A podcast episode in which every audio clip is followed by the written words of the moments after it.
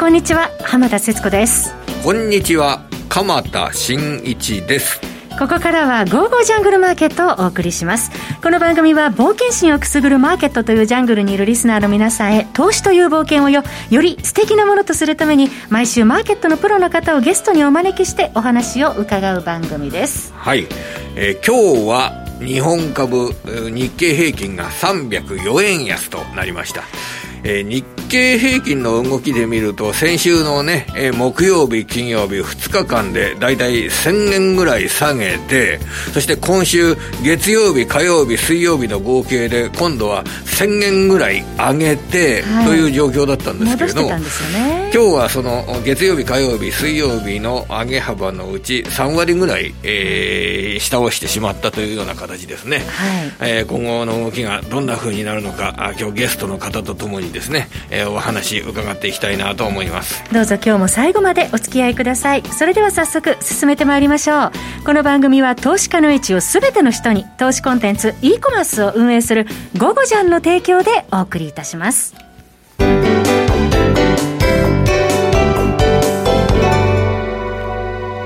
さて、鎌田さん、今日は日経平均株価4日ぶりの反落ではありますが、日米ともに決算発表。そうですね。ねえー、この決算発表の内容と株価の動きっていうのは、すごく当然ながら関連性があるというふうに考えております。はい、で、今、あの、日本の市場、そしてまあ世界の市場でもその傾向も見えてきている部分があるんですけれども、はい、見られているのは、これまで買われてきた株に対して、売り物が出ている。えー、この1年間で株価が例えば2倍とか3倍とかなったような会社に対して売りが出る一方で、えー、コロナの災いのもとで業績の方が悪化していたような会社、ああまり上がっていなかった会社の方にお金が向かっているというような、そういう傾向があるというのが一つの特徴ですね。はい、で、これはですね、えー、まあ、ドル、えー、通貨のドルにも言えるわけですよね。はい、えー、今まで、えー、株価の流れとお金の流れを見た場合、昨年の後半あたりは、から、ドルが、あこの資金の調達通貨になって、えー、ドルをが、の金利が安くなってんで、そのドルを調達して、それで冒険をする。はい、要は、ドル安、世界株高というような構図といったものが秋以降非常にはっきりしてきたわけですね。うん、で、ただ、足元だとドル円相場が105円になるるというような状況になっていて、これ、結局ドルに対しての買い戻しなどが為替市場で起こっているというような部分があります。このあたりのメカニズムと、果たしてドルはどうなるのか、えー、私の方で4時40分からですね、その通貨の専門家、お金の流れの専門家の方にお話を伺えることを非常に光栄に思っているということは申し上げておいて、はい、で、株ですよ。これ、例えばですね、今日下がってる株など、売買代金の上位で見てみると、M3 って会社があるじゃないですか。はい、2413の M3。この株、一体どのぐらい上がったかというと、去年の3月は2319円だったんですね。はい、で、1月の8日の高値、えー、1万飛び675円は4倍どころじゃないよっていう、もうちょっとで5倍だよ、5倍になるよっていうような、そういうところまで株価が上がってるわけですよ。はい、で、えー、足元で株価の下落が相当目立ってる。あの、決算発表の内容、特に悪いという状況じゃないんですが、まあ、あの、ちょっと、えー、利益水準と乖離した株価水準にかなり来ているというようなことですよね。だから、高い PER っていうのはグロース株の象徴なんですけれども、PR が高いからグロース株の代表だというような位置づけになって、M3 っていうのはガンガンガンガン買われてきた面があるんですけれども、はい、最近は、えー、1月の8日の1万飛び675円に対して今日まで2000円下げてるという状況ですね。はいその他、電子部品会社、あの、6981の村田製作所、それから6762の TDK、えー、揃って、えー、今週に入ってから下落の場面が目立ちますよね。はい。こちらも先週の金曜日に株価、あの、決算が発表されて、まあ、中身特に悪くなってるというような状況ではないんですけれども、株価の方は今週に入ってから、月曜日下げて、えー、火曜日戻りきれず、そして、えー、水曜日、木曜日とまた下げているという形で、はい、えー、決算発表を特に嫌気している、内容を嫌気しているというよりも、足元で、その発表が材料で尽くしとして作用しているというような部分があって、株価が下げている面があります。はい、で、一方で、えー、自動車関連株、はい、ここは強いですね。そうですね、自動車関連周りの決算も良かったですよね。そうですね。それで、こちらの方は株価自体があまり強くないっていう部分がこれまであったんですけれども、はい、あの、トヨタあたりは今日は、あ23円安、小幅安で引けてますけど、はい、株価の動き、強いですよね。そうですね。火曜日、水曜日で470円ぐらい上げていたという状況でしたね。そうですね。あの、まあ、ざっと500円、あの、2日間で上げていて、えー、今日23円安ですから、うん、これは足元今週強いですよね。はい、で、ホンダを見てみても、月曜日、火曜日、水曜日、木曜日、4日間続けて上げてるというような、今日日経平均が300円下げる中で、はい、ホンダはプラスを維持してるってことなんで、えー、自動車株は強い。日産もプラスで維持してますね。そうですね。えー、で、自動車株については今週、トヨタ系の自動車部品メーカーが相次いで決算を発表して、業績の見通しの情報修正に動いたという経緯があります。はい、で、代表的な自動車部品メーカーは、国内のトップは電装ですよね。はい、で、電装の10月から12月にかけて稼いだ営業利益って、1362億円という水準なんですけど、これすごい水準なんですよ。えっと、電装が過去最高益を記録したときに3ヶ月で稼いだ、その時に3ヶ月で稼いでいた利益って1100億円ぐらいなんですね。えー、だから、その過去最高益を稼いでいた時の3ヶ月の水準を2割上回るぐらい突き抜けるような利益をあの、10、12月期に連想が記録してるんです過去の実績大きく塗り替えてきたわけですよね。まあ、こんな状況はちょっとだから特殊な例があってね、特殊な今回例で、コロナショックで生産とか売り上げとかっていうのが、あの、できなかったので、はい、それで10、12月期は自動車が売れて生産するのを急いでんですよね。で、さっきあの、決算派説明会をやっていたあの、カメラのニコンありますよね。はいはい、ニコンのカメラは3ヶ月ベースで、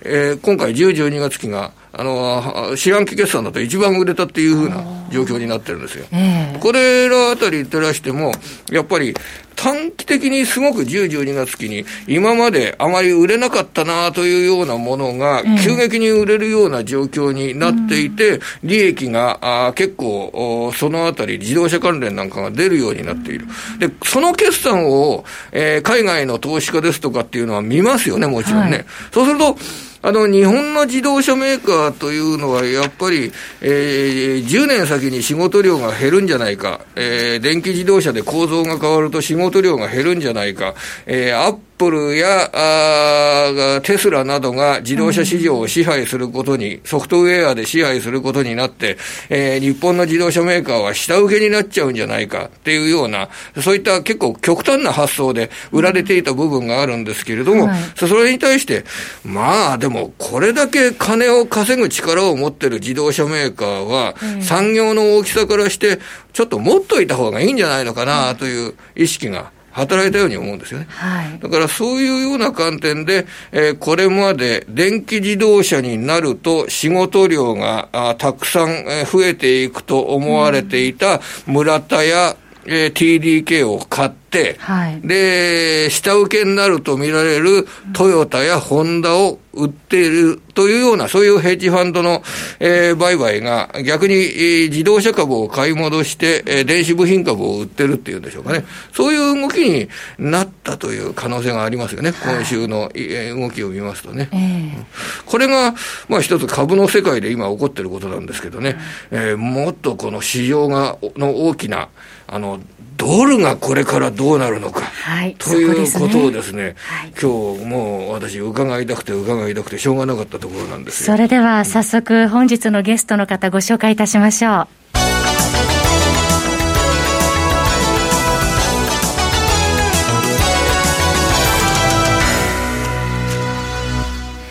本日のゲストの方、スタジオにお越しいただいております。為替のスペシャリスト、この方です。島力夫さんです。島さん、よろしくお願いします。よろしくお願いします。よろしくお願いします。今、鎌田さんからお話もありました、そのドル円の動きなんですが、はい、島さん、直近では今、1ドル105円20銭台前半まで入ってまいりました。はい。はい。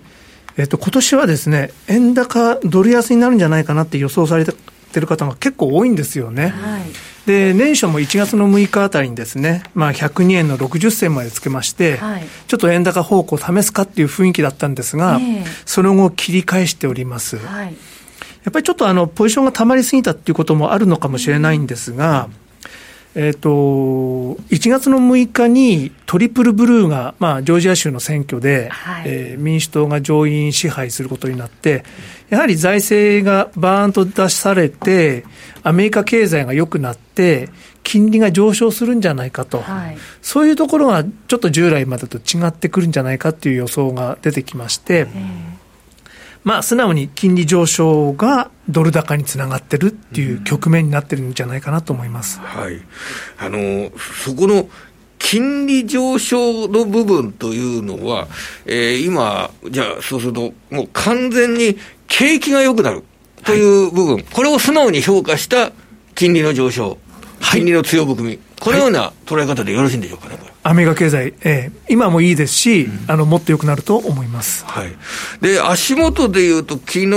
はあの ISM の非製造業の景況調査が発表されました、で1日には ISM の製造業に対する景況調査が発表されました、これ、私ですね、もう暗記したんですよ。はい。あの、両方とも同じ数字だったんですよ、PMI が。だから58.7っていう、両方とも同じ数字だったんで、僕は暗記することができたんですけど、えー、一週、一ヶ月後忘れてるかもしれませんね。そしたらごめんなさい。58.7って高い水準ですよね、両方とも。これはアメリカ経済強いということの表れなんでしょうかね、えあのそういうことだと思います、うん、えーと、特に製造業の数字は強いですね、うん、えー、まあ、予想は60だったんですけどね、うん、まあ、あの少し低いとは水準が高いので、あと欧州はロックダウンしてて、ですね非製造業、サービスの PMI は非常に低いんですけども、まあ、36. 点いくつとかですね、えー、ただアメリカ58.7と、ですからあの、欧米のその景況の格差がもう明らかですよね。うんこのドルの強さというのは、そうすると、あのー、先ほどの出足のところでおっしゃられたトリプルブルー、財政の支出拡大、景気が良くなる。これで財政の支出が拡大するっていうような部分で、国債が大量発行されると、ドルが需給的に弱くなるんじゃないかっていうような、そんな観点でドル安を予想されるような動きなんかも、あのー、特に昨年の後半あたりはありましたよね。あのシナリオはどうなったんですかね、これ。それはですね、えー、今ちょっとペンディングっておかしいですけども。なるほど、なるほど。えー、えー、と、まあ、おそらく民主党政権が続いていくと、またあのどこかのタイミングで出てくると思うんですよ、財政を出すから株が上がって、ドルも安くなるんだと。えーそこは出てくるとは思うんですけれども、今、ちょっとあの予想以上に金利の上昇のペースが速いので、そこにちょっとマーケットが驚いて、えー、手持ちのドルショートを買い戻してるっていう段階なんじゃないかなと思います。そのドルショートを買い戻して、ドルが今105円まで乗せてきましたけど、今週。どんなふうな上値、ドルの上値とかというのは、どういう形で見ていくといいですかね、これ。えっとですね、今年はですね、あまりドルの上昇を予想している人はいないんですね。で、僕も年初はですね、まあ、100円を試すところがどっかであるんじゃないかなとは思ってたんですが、うん、えっとですね、105円の60銭、67銭が、ええ。えー、ファイザーのワクチンのニュースが出た時の高値なんですけれども、あと今現在200日線がその辺にもあるんですが、そこを超えて強くなるっていうのをあまりみんなの頭のイメージの中にないんですよね。ですから、その後どうなるかって言われると、ちょっと分かんないんですよね。まあ、ドルがすごく跳ねるとは思わないんですが、僕は今年ちょっとあの考え変えまして、ドル安っていうのはちょっと難しいかなと。また従来の100円、110円のレンジに戻りまして、で、長い目で見てどうなるかって言われると、僕は多分ちょっとドル高の方向に行き始めるんじゃないかなと考え方を変えております。なるほど、ね。ドルはおこそんなに弱くなる通貨じゃなさそうだというような形なんでしょうかね、これ、えあの円っていうのはすごい割安なんですね、うん、えー、ドル円の適正レートがどこかって言われたら、僕はまあ90円とか85円だと思っております。うん、ですから、円が強くならなければいけないんですが、それでも円が強くならないというのは、ちょっと環境が変わってきたかなと。やはりあのその強い企業がアメリカに集中しすぎて、アメリカ経済が強すぎるんですね。で、どうしても資金がアメリカに流れていってしまう。で、日本の個人投資家さんもですね、まあ投資するとなると、昔はソニー、ホンダ、そんなイメージだったかもしれないですけども、まあ、ちょっと古いですけども、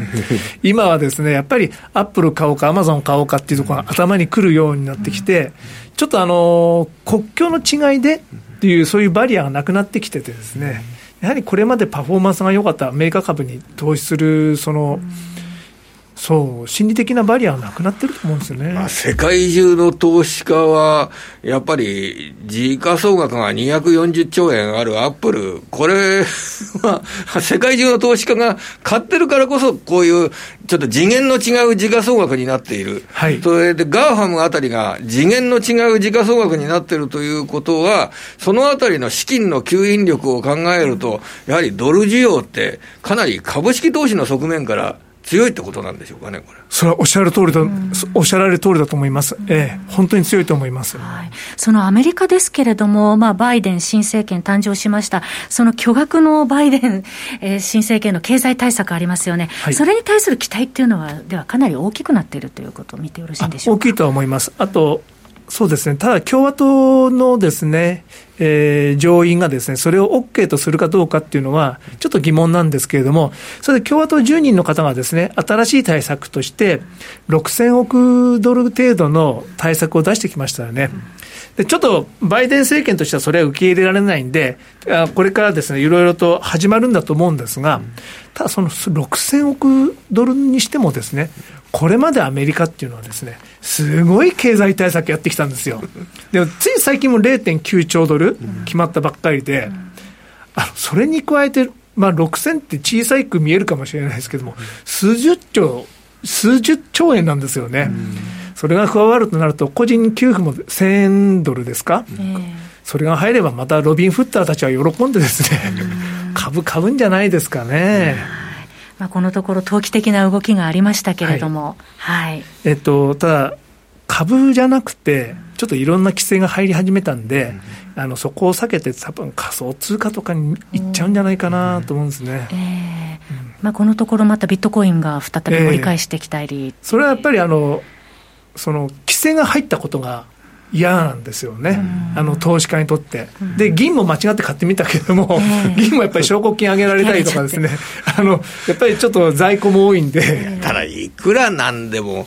銀がそんな、ね、あの、個別株と銀って市場が違うんじゃないでしょうかね。それ、銀をね、どんどんどんどん買い上げられるかっていうと、そういう商品じゃないんじゃないんですかね、これ、なな何をこう狙ってたんでしょうかね、これ。いや、たまたまだと思うんですけれども、ただ、銀はあの株と違う、まあ、そのさあ確かにゲームストップとは違うかもしれないですけれども、マーケットがそんなに大きくないっていう意味では、同じですから、あの何か狙ってるんですよ。で、あのそのロビン・フッターの人たちのレベルが低いみたいな言い方されてますけども、本当に低かったらですね、ゲームストップの株スクイーズなんかさせないですよ。結構あのみんなあの、なんていうんですかね、えー、そのオピニオンリーダーになってる人は、すごいできる人たちですよ。はい、だからあの、新しいもの見つけたら、やるんじゃないですかね、あんまりなめない方がいいと思うんですよね。まあ、でもこのロビン・フッター VS 巨大ヘッジファンドね、驚きましたけれどもね。これ、買ってる方々っていうのは、あの、これが儲かりそうだという時になったら、これ、機関投資家も買いに回ったりしてるんじゃないでしょうかね、それもちょっと、あの一番儲けられた方は、どっかあの個人投資家の方、ゲームストップで、なんか30億ドル儲けられたその起業家の方がいらっしゃるっていうニュースでありましたね。あそうなんですか、ええ。あのやっぱりそのショートの金額がすごすぎるという世の中っていうのは、やっぱりここに今乗っかってみたら、儲かる可能性が高そうだというような状況になった場合って、世界各国からお金って入ってくるっていうのが、今までの動きではあるので、そういう傾向というのは、どこにでもあるんでしょうかね。どこにでもありますし、それ見たらやっぱり日本も少し活気づくんじゃないかなとは思うんですよね。でで、これはやっぱり明らかに FRB の政策が間違ってるって、うん、これ市場が発してるんですよ。緩和しすぎだって。うん、うんそこで、では、その FRB の今、緩和しすぎだという、うん、あの、島さんのコメントに、えー、ちょっと、あの、ご質問というのをさせていただきたいんですが、まあ、明日失業率の発表があります。あの、はい、アメリカで、えー、金曜日に雇用統計の発表があります。それで今、あの、見方としては、雇用の伸びが鈍っている。雇用の伸びが鈍っていて、FRB は今、最大の目標を雇用の回復に上げている。えーえー、インフレ率がやや高くなっても、雇用の回復というのを力を入れて進めたい。だから、えー、インフレ率が高まって企業業績が良くなって景気が良くなっても、えー、雇用の回復が鈍いからこそ、FRB は超金融緩和策を3年にわたって続けるんだというような、そういう見方に対して、これはやめた方がいいですかねいや、まあ、あの当局者としてはそう言わざるを得ないですよね。あの実際に早く引き締め方向に振りすぎて、うん、経済が頓挫してしまったらですね、大変なことになるんで、うん、あのそれはやっぱり言えないんですが、言えないにしてもですね、やっぱりやり方がありまして、例えばあの昔あの、その、そうですね、あの、テーパ、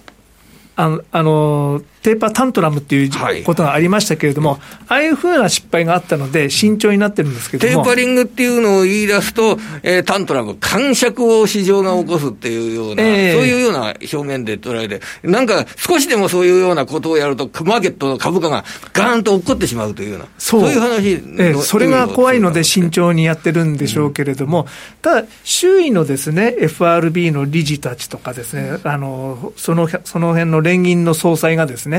もうちょっと引き締めた方がいいんじゃないとかですね、うん、ちょっとそのそういう雰囲気を醸し出したりとかですね、うん、そうやってそのエクスペクテーションコントロールっていうんですかね、あのマーケットの期待を少しこう変えていかないといけないところなんじゃないかなと思うんですよね。島さんはこれからの金融政策がどんな動きになっていくと思いますか？あの、いや今は、えー、金融緩和長期的に続けるよって言うけれども、物価の動向などを睨みながら、どんなふうにこれからアメリカの金融政策、今年変化していく可能性があると見てらっしゃいますか、これは。やっぱり長期金利は上がっていくんだと思います。で、えー、これに対して、本当は FRB は、あの今買いをあの、買い支えやってるんですよね。えええー、結構な金額を量的緩和やってるんですが、うん、そのあえて金利低下に長期金利を持っていかせようということはしないと思うんですよ。うん、それで長期金利が高いところを見て、マーケットに判断させると、うん、そういう方向に持っていくんだと思います。長期金利が上がっても、あの、感触を起こさないというような状況でしたら、少しそれは上げさせてみるというかね、そういうことを考えるんでしょうかね。どのあたりまで容認させますかね？いや、1.5ぐらいまでいくんじゃないかなと。そうすると、長期金利1.5だと、結構やっぱりドルにも反応があると思いますし、うん株価も少し落ち着いてくるのかなと、まあ、暴落はないと思いますけども、うん、そのあたりは結構、コントロール、腕の見せ所ですね、あの株価自体が暴落させないような形で、あの長期金利の上昇っていうのを少しあの市場になじませていくっていうんでしょうかね。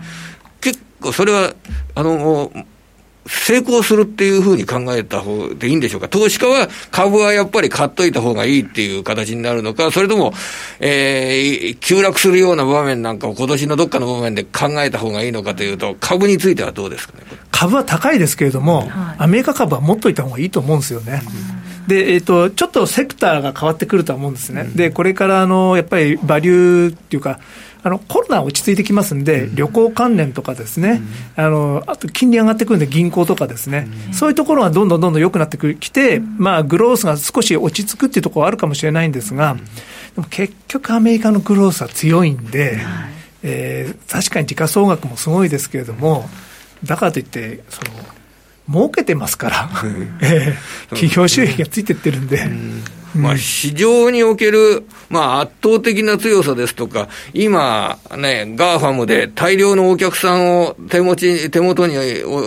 にいらっしゃるのがこれ事実で、その大量のお客さん向けにあ多角的なサービスを供給しながらサービス収入を、えー、毎年毎年大量に得ていくっていうような構図自体は、変わりそうもないっていう考え方でいいんでしょうかね。ますます強まるんで、で、これまで僕らの貿易収支とか、経常収支とか見てますけども、あれでは補足されきれてないんですよ、おそらく。まあ、あの、例えば、高価のコンピューターを買う代わりに、今、アマゾンのですね、ウェブサービス、あの、クラウドサービスを契約するだけで OK なんですけども、うん、そしたら、継続的にずっとアメリカにお金払うことになりますよね。うん、で、そういうお金っていうのは、毎年毎年巨額になってまして、うん、ですから、経常収支見てても、反映されてないんじゃないかなと僕は思います。もう本当にアメリカの GAFAM といえども巨大、あんなにだけの巨大企業なのに、まだまだ成長の伸びしろがあるっていうところがすごいですよね。恐ろしいですね。えー、で誰もかなわないっていう。うんなんかでかくなると、もうこれぐらいでかくなれば増収率とか増益率とかっていうのは鈍っていくっていうのが一般的に昔言われてたことなのが、でかくなると、えー、増収ピッチに拍車がかかるというような、そういう傾向っていうのが最近あるそうですね。ありますね。あのやっぱり先端技術への投資っていうのが、大きな会社じゃないともうできないっていうのがあるんだと思うんですね。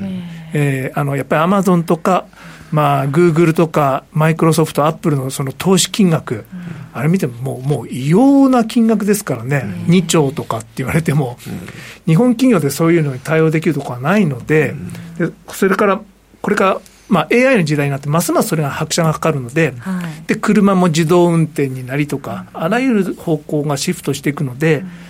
アメリカの会社は強いなと思いますけどね。そうですね。もう私たちも投資の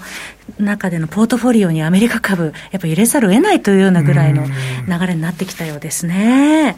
えー、さて、今日はゲストに島力夫さんをお迎えしておりますけれども、島力夫さんの FX プレミアムビデオスクール、えー、好評、えー、販売中ですが、生涯役立つ分析力というコンテンツ、えー、行っていらっしゃいます。えー、島力夫さんのコンテンツをはじめまして、午後ちゃんでは、えー、電子書籍、自動売買ソフトなど、実に2万6000アイテムが集っております。ぜひ皆様、午後ちゃんでお気に入りを見つけてください。また、あなたのとっておきのスキルコンテンツのご出品もお待ちしております。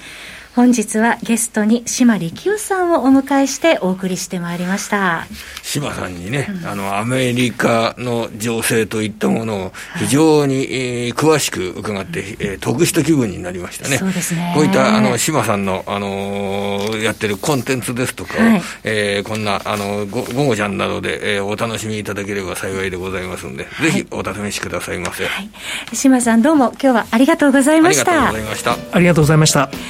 えー、番組もそろそろお別れのお時間となってまいりました、えー、現在時間外でのアメリカの10年債利回りは1.141%ということでプラス0.88%での推移となっています。為替ドル円は105円の20銭台前半での取引です。鎌田さんどうもありがとうございました。ありがとうございました。午後ちゃん。来週はですね2月11日建国記念日の祝日でお休みですので皆様再来週またお耳にかかります。それではまた再来週この番組は投資家の英知を全ての人に投資コンテンツ e コマースを運営する「ゴゴジャン」の提供でお送りいたしました。